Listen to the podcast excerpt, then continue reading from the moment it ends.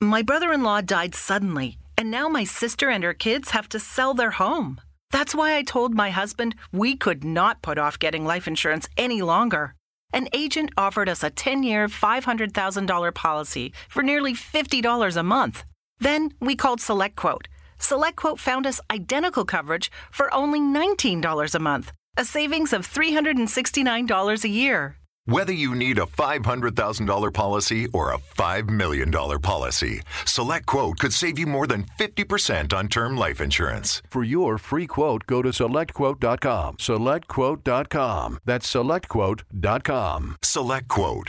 We shop, you save. Full details on example policies at selectquote.com slash commercials. My brother in law died suddenly, and now my sister and her kids have to sell their home. That's why I told my husband we could not put off getting life insurance any longer. An agent offered us a 10 year, $500,000 policy for nearly $50 a month. Then we called SelectQuote. SelectQuote found us identical coverage for only $19 a month, a savings of $369 a year. Whether you need a $500,000 policy or a $5 million policy, SelectQuote could save you more than 50% on term life insurance. For your free quote, go to selectquote.com. Selectquote.com. That's selectquote.com. SelectQuote. We shop, you save. Full details on example policies at selectquote.com slash commercials.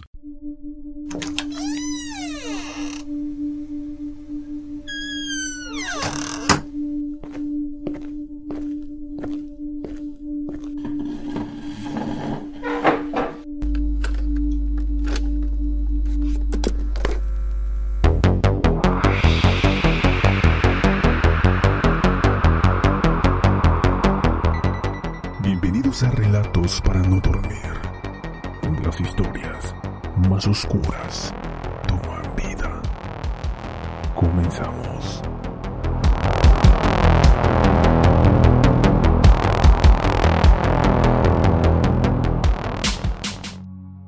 La siguiente historia contiene hechos ficticios.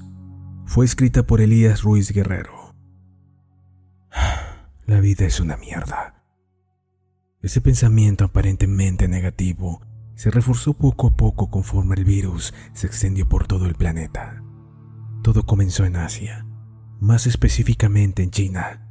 Se propagó en todo el país y las autoridades sanitarias no pudieron hacer gran cosa. Aquel nuevo virus era tan letal y se propagaba tan fácilmente que los tomó a todos por sorpresa.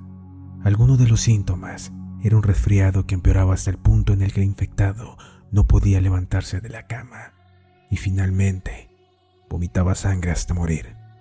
Los de los demás países infectados mirábamos todo, sentados y comiendo palomitas, pensando que aquello jamás llegaría a nuestro país, porque claro, eso no nos puede pasar a nosotros, ¿verdad?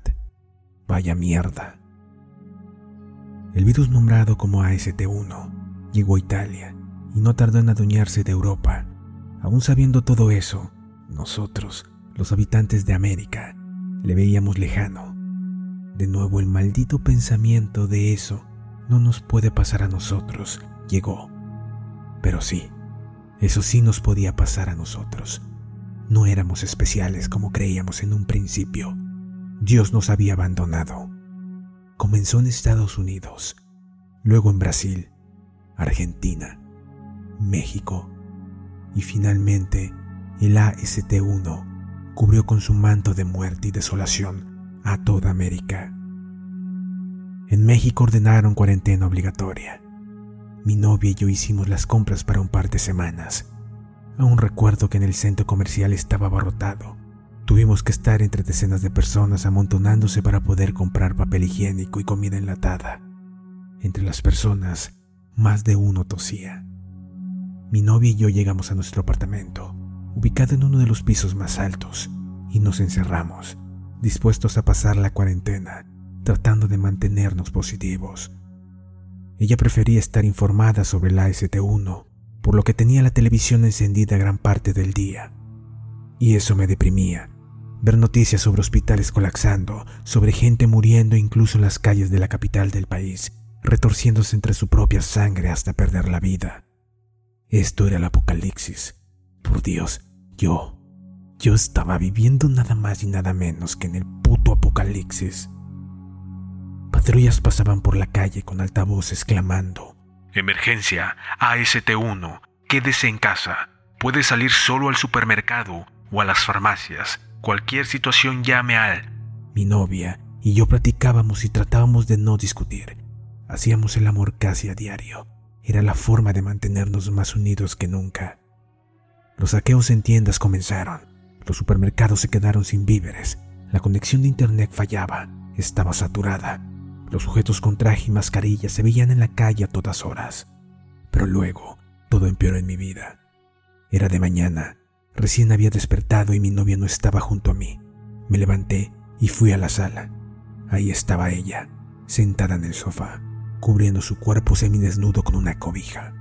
Temblaba y tiritaba. Su mirada inyectada en sangre estaba perdida hasta que me vio.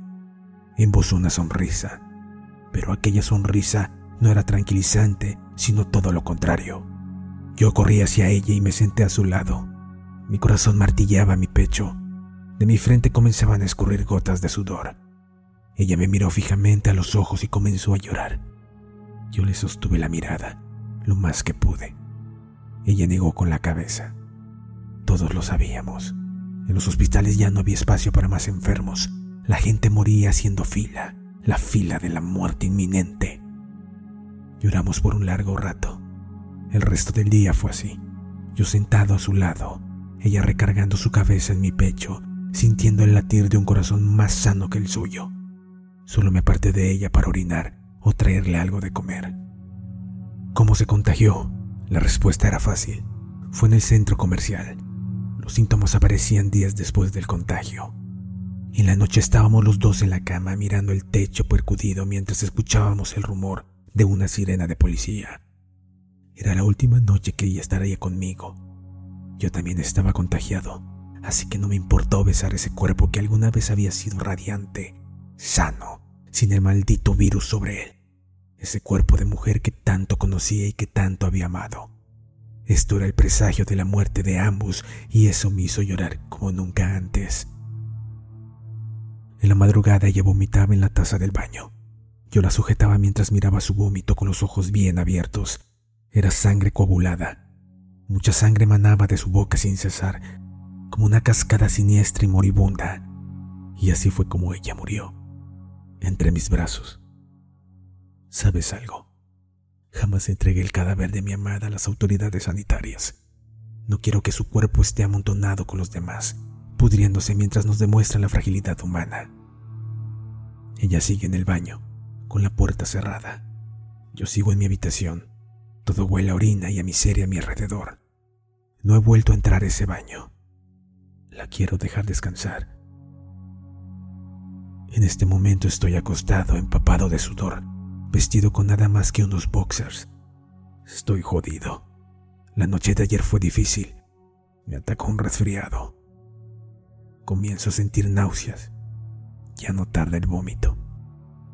La muerte está detrás de mi ventana, a punto de hacer su acto de presencia y verme morir mientras me revuelco en mi sangre, en mi mierda y en las cobijas en las que un día, de hace mucho tiempo, una pareja de enamorados completamente sana, compartieron momentos de amor y de vida.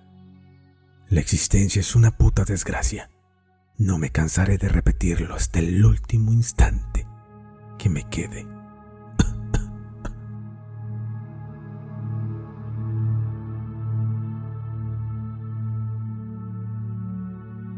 Si te ha gustado nuestro trabajo, no olvides seguirnos. También puedes seguirnos en Instagram, habitación-warren. Nos vemos en un próximo capítulo.